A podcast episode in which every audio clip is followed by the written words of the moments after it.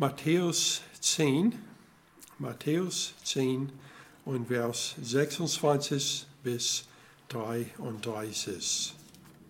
Wir fangen an mit Vers 26. So fürchtet euch nicht vor ihnen, denn es ist nichts verdeckt, das nichts aufgedeckt werden wird und nichts verborgen, das man nicht erfahren wird. Was ich euch in Finstern sage, das redet im Licht, und was ihr ins Ohr hört, das verkündigt auf den Dächern. Und fürchtet euch nicht vor denen, die den Leib töten, die Seele aber nicht zu töten vermögen.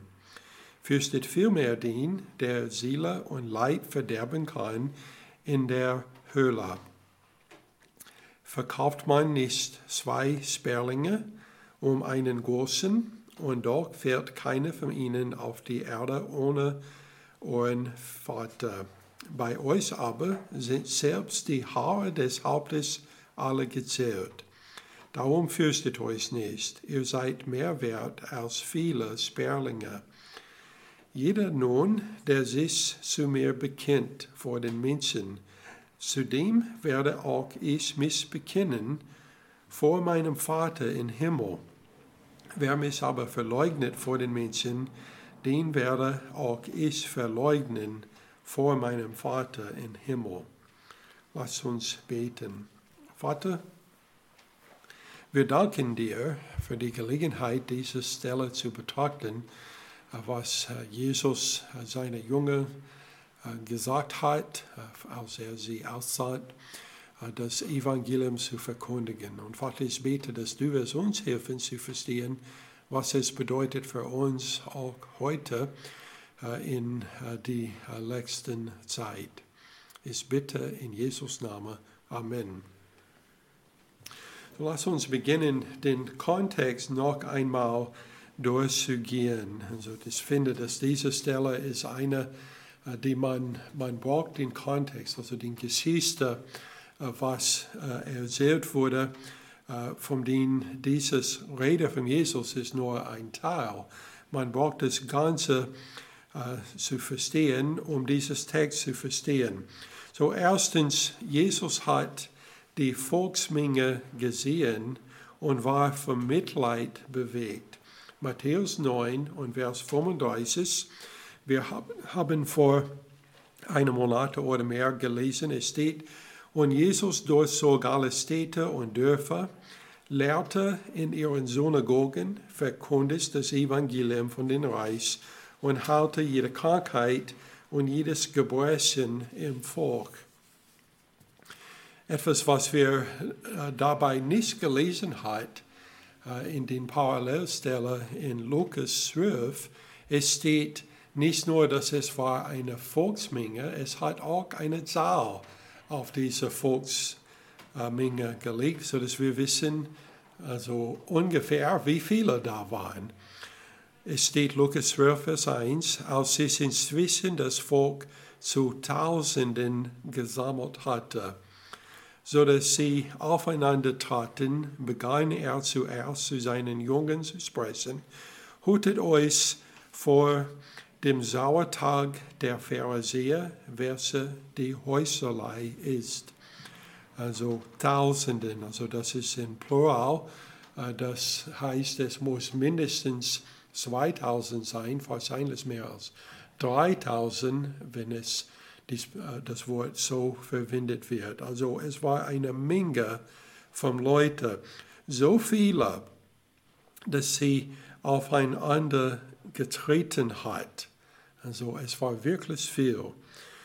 Matthäus 9, Vers 36 dann, wieder zum Matthäus, es steht, als er aber die Volksmenge sah, empfand er Mitleid mit ihnen, weil sie ermattet und vernachlässigt waren wie Schafe, die keinen Hirten haben. Jesus hat nun seinen Jungen befohlen, in Bezug auf die Ernte zu beten. Also da waren Tausende von Menschen da, äh, die ähm, waren ermattet, vernachlässigt wie Schafe ohne eine Hirte.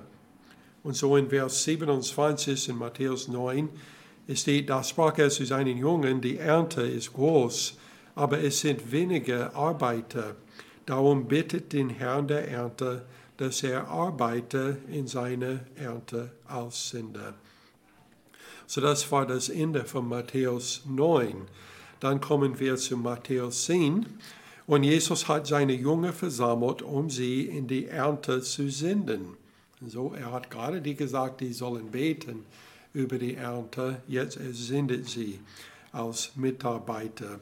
Vers 1, da rief er seinen zwölf Jungen zu sich und gab ihnen Vormacht, über die unreinen Geister sie auszutreiben und jede Krankheit und jedes Gebrechen zu heilen. So er, er hat die ausgesagt, um dasselbe zu tun, was er schon getan hat, für äh, wahrscheinlich schon mehr als ein Jahr. Jesus hat dann auch mehrere Hinweise gegeben, und in Vers 17 bis 18, er hat sie vor der Verfolgung gewahrt, der sie sicherlich ausgesetzt sein würden. Es steht in Vers 17, hutet euch aber vor den Menschen. Also das ist parallel zu was steht in Lukas 12, 1, wo es sagt, hutet euch vor den Sauerteig der Pharisäer, welcher die Häuselei ist. Also Matthäus und Lukas haben es ein bisschen anders erzählt, aber es ist offensichtlich der gleiche äh, Ereignis. Er sagt, hutet euch vor den Menschen, denn sie werden euch den Gerichten ausliefern und in ihren, Synagogen werden sie euch geiseln. Auch vor Fürsten und Könige wird man euch führen, um meinetwillen ihnen und den Heiden zum Zeugnis. Und wir wissen, dass genau das war geschehen. Nicht an den Tagen, nach er dies zuerst gesagt hat, aber später nach seiner Kreuzigung und Auferstehung und Wiederfahrt zum Himmel. Ähm, alle Jünger außer Johannes wurde umgebracht wegen der Verkündigung des Evangeliums. Äh, und äh, Johannes selbst äh, hat auch Verfolgung erlitten. So kommen wir jetzt zu unserer Stelle für heute. Und wir sehen in dieser Stelle, dass Jesus hat seinen Jungen dreimal befohlen, keine Angst vor Verfolgung zu haben. Er hat schon gesagt, sie werden Verfolgung ähm, erleiden. Jetzt er sagt, fürchte nicht. Und er gibt mehrere Gründe auch, warum wir nicht fürchten müssen. Erstens, wir brauchen uns nicht zu fürchten, da Verfolgung als Teil des Dienstes des Evangeliums erwartet wird. So, wir, das größte Angst, was wir haben, ist von etwas, was unerwartet ist. Aber wenn wir wissen, es kommt, dann wir brauchen wirklich keine Angst zu haben dann wir können es sowieso nicht äh, vermeiden, äh, sondern wir sollen uns vorbereiten darauf. Je mehr wir Christus ähnlich werden, desto mehr werden wir verfolgt. In Vers 24 bis 25, was wir vor zwei Wochen gehabt haben, steht, der Junge ist nicht über den Meister, noch der Knecht über seinem Herrn, es ist für den Jungen genug, dass er sei wie sein Meister und der Knecht sei wie sein Herr. Haben sie den Hausherrn, oder Hausherrn Beelzebul genannt, wie viel mehr seine Hausgenossen. Also er hat sie gesagt, du wirst leiden, wie ich leide. Und so es ist zu erwarten. So fürchte dich nicht. 1. Petrus 2, 21 steht, denn dazu seid ihr berufen, weil auch Christus für uns gelitten und uns ein Vorbild hinterlassen hat, damit ihr seinen Fußstapfen nachfolgt. Meistens wir lesen dieses Vers vom 1. Petrus und wir denken an Nachfolgen und dass das bedeutet, wir sollen wie Jesus leben. Aber wenn wir lesen das im Kontext. Er sagt eigentlich, wir sollen leiden, wie Jesus gelitten hat. Denn das ist ein Teil vom das Dienst als ein Christ, als jemand, der ein junger Jesus ist. Es ist ein Teil davon. Es ist zu erwarten, dass wir werden verfolgt. Einige werden versuchen, uns zu Kompromissen zu bewegen, um Verfolgung zu vermeiden. Aber dies zu tun ist ein Fehler. Paulus sagt in Galater 6 und Vers 12, alle, die im Fleiß wohl angesehen sein wollen, nötigen euch, dass ihr euch beschneiden lasst, nur damit sie nicht um des Kreuzes des Christus willen verfolgt werden. So Paulus sagt, andere werden kommen in die Gemeinde, die werden versuchen, euch zum Kompromiss zu führen, damit es weniger oder keine Verfolgung geben werden. Und Paulus sagt, das ist falsch. Es ist nicht wirklich möglich, wie Christus zu leben und einen Bekannten davon abzuhalten, es herauszufinden. Also manche meinen, die können Kompromisse machen und dann andere Leute werden nicht merken, dass sie sind Christen und so werden sie dann keine Verfolgung erleiden müssen. Aber lese, was Jesus gesagt hat in Matthäus 10, Vers 26. So fürchtet euch nun nicht vor ihnen, denn es ist nichts verdeckt, was nicht aufgedeckt werden wird, und nichts verborgen, was man nicht erfahren wird. Also du meinst, du könntest so als Christ leben und geheim bleiben und keiner werden wissen, dass du Christ bist. Also vielleicht für ein bisschen Zeit würde das gehen. Aber irgendwann, die werden herausfinden, dass du ein Christ bist, wenn du wirklich ein bist. Äh, und das wird entweder hier geschehen oder ins Gerüst geschehen. Und die werden dann sagen, also warum hast du mir nicht gesagt, äh, dass du ein Christ bist? So es ist nicht wirklich möglich, ähm, das also geheim zu halten. Denn wer ein Christ ist, das Leben ist geändert und sie liebt nicht mehr wie die Menschen, die nicht Christen sind. Es ist nicht zu verstecken. 2. Timotheus 3 und Vers 12. Es steht, und alle, die Gottesfürstes leben wollen in Christus Jesus, werden Verfolgung erleiden. Da Verfolgung sowieso zu erwarten ist, sollten wir das Evangelium mit Kundheit verkündigen. Vers 27, Jesus sagt, was ich euch in Finsternis sage, das redet im Licht. Und was ihr ins Ohr hört, das verkündigt auf den Dächern.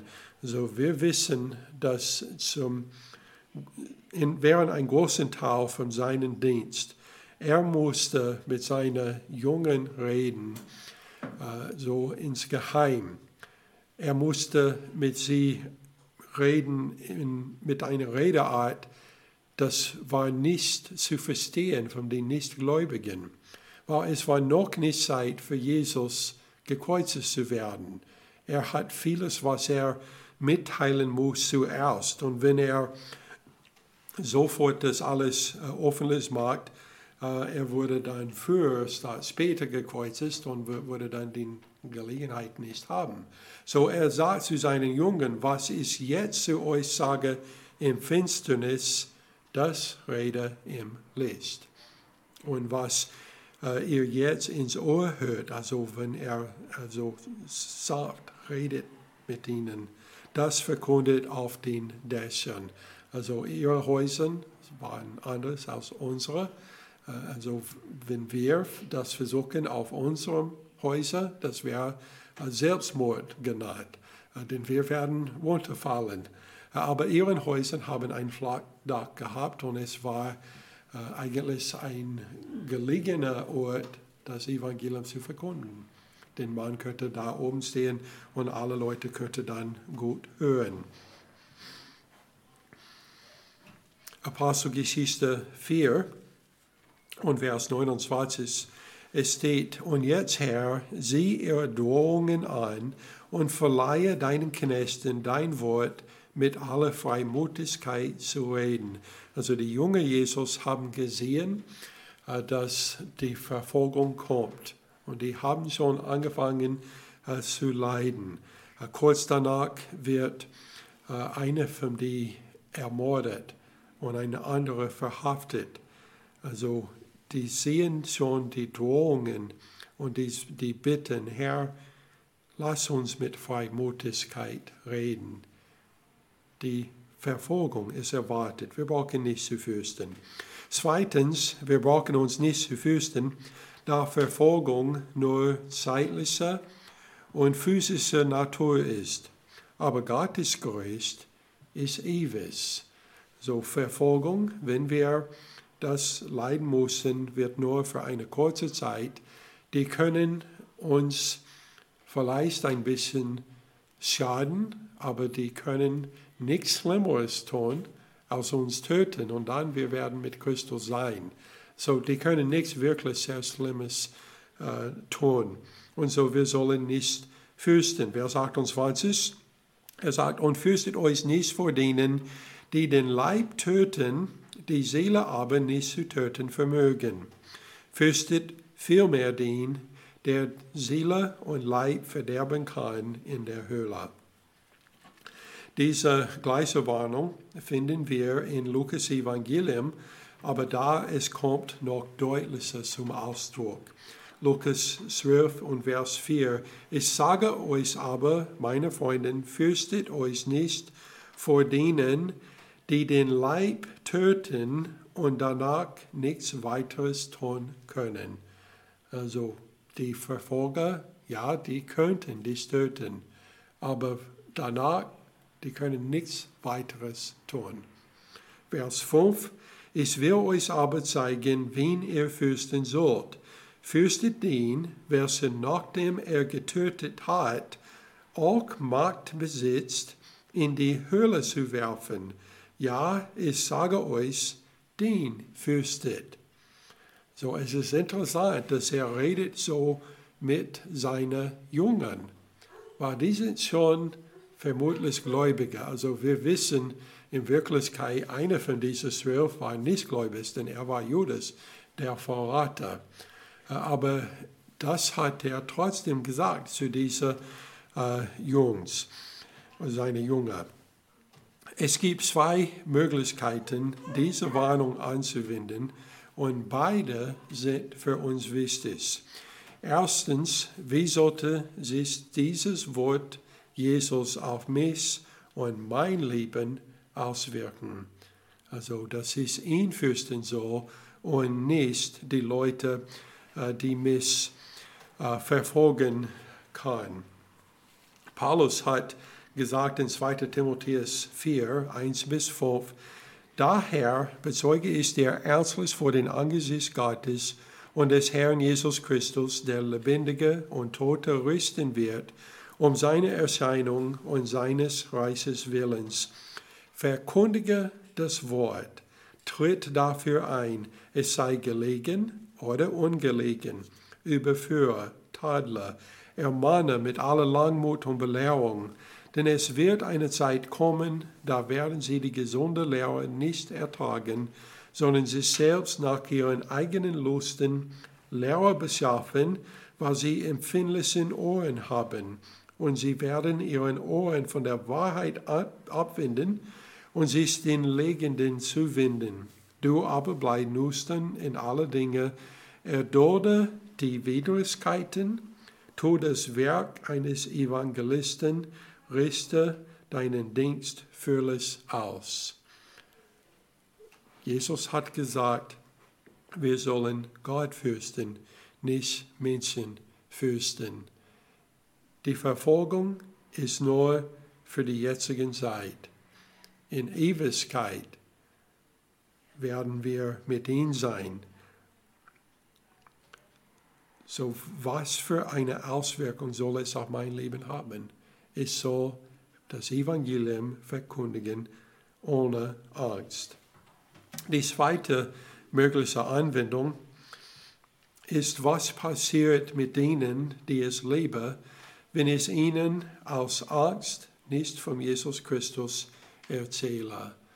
Also wenn ich habe jemanden, der mir wichtig ist, und ich gehe durch mein ganzes Leben und sage sie nicht, dass sie sollten an Jesus Christus glauben. Was wird dann mit ihnen passieren? Judas 1 und Vers 22 steht, und erbarmt euch über den einen, wobei ihr unterscheiden sollt, andere aber rettet mit Furcht, indem ihr sie aus dem Feuer reißt, wobei ihr auch das vom Fleisch befleckte Gewand hassen sollt. Also wir sollen andere Leute mitteilen, dass es kommt ein Gericht und dass die sollen Gott fürchten und nicht Menschen, denn Gott kann sie auch in der Höhle werfen. Also ich glaube, dass Jesus hat das gesagt, weil er möchte, dass seine Junge versteht, wie ernst es ist, nicht nur für sich selbst, sondern auch für die Zuhörer. Denn wenn die Jünger haben Angst und nicht verkündigen das Evangelium, dann viele anderen werden dann umkommen und werden vor Gott stehen, ohne dass sie das Evangelium gehört hat. Und das wird wirklich schlimm. Die Botschaft vom Johannes den Täufer ist für uns dann ein gutes Beispiel, wie wir das Evangelium ähm, verkündigen sollen. Und ich sollte sagen, dass Johannes der Täufer hat in diesem Stil geredet und er wurde dafür verhaftet und wurde dann enthauptet wegen seiner Rede. So wie hat er das Evangelium gepredigt? Lukas 3, Vers 7 bis 9. Er sprach nun zu der Volksmenge, die hinausging, um sich von ihnen taufen zu lassen. Slangenboot, wer hat euch unterwiesen, den kommenden Sohn zu entfliehen? So bringt nun Füße, die der böse Würde sind, und fangt nicht an, bei euch selbst zu sagen, wir haben Abraham zum Vater. Denn ich sage euch, Gott vermag den Abraham aus diesen Steinen Kinder zu erwecken. Es ist aber auch schon die Axt an die Wurzel der Bäume gelegt. Jeder Baum, der keine gute Frucht bringt, wird abgehauen und ins Feuer geworfen. Also wir wissen, dass vieles, was er gesagt hat, äh, hat einen bildlichen Sinn, aber es ist ziemlich äh, deutlich, dass er sagt zu den Leuten, äh, ihr könnt nicht einfach weitergehen, wie ihr seid. Ihr meint, dass ihr seid alles in Ordnung, da ihr seid Kinder von Abraham. Aber er sagt, wenn ihr nichts Böse tut, das Ende wird gerecht und du wirst in die Hölle geworfen. Und so hat er öffentlich gepredigt. Drittens, wir brauchen uns nicht zu fürchten, denn wir sind in Gottes Augen etwas Besonderes und er hat versprochen, mit uns zu gehen.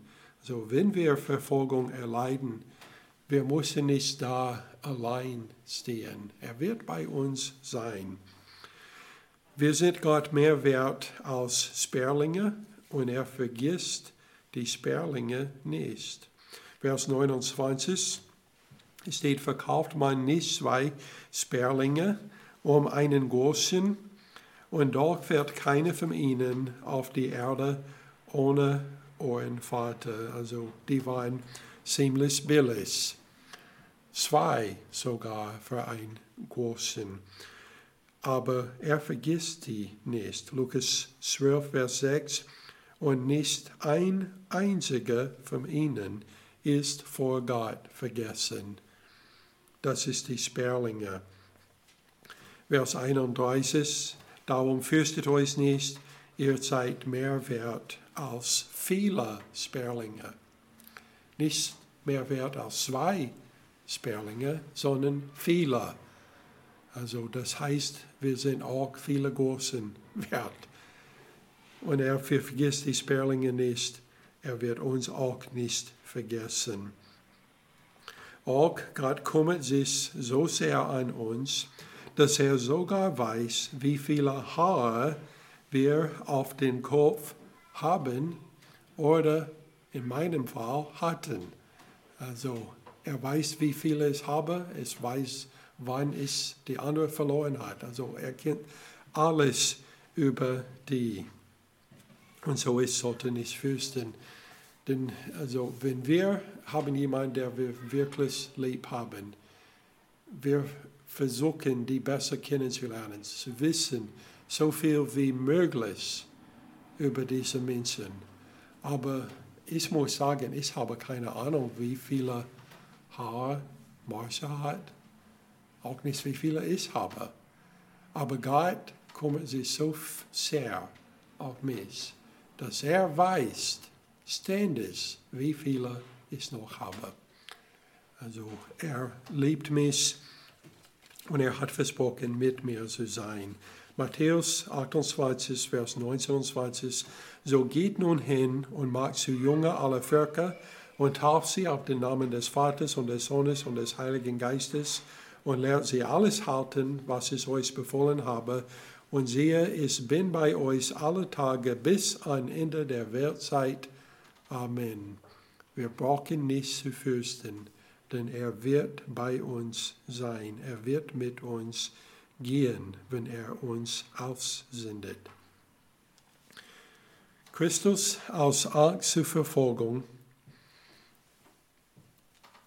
nicht zu bekennen, ist dasselbe wie Christus zu leugnen. Also wenn wir aus Angst ihn nicht bekennen, Jesus hat gesagt, das ist dasselbe wie ihn zu leugnen. Vers 32 und 33. Jeder nun, der sich zu mir bekennt vor den Menschen, zu dem werde auch ich mich bekennen, vor meinen Vater im Himmel. Wer mich aber verleugnet vor den Menschen, den werde ich auch ich verleugnen vor meinen Vater im Himmel. Also es gibt ein Buch, was jemand geschrieben hat. Es ist genannt Die harte Sprüche Jesus Christi.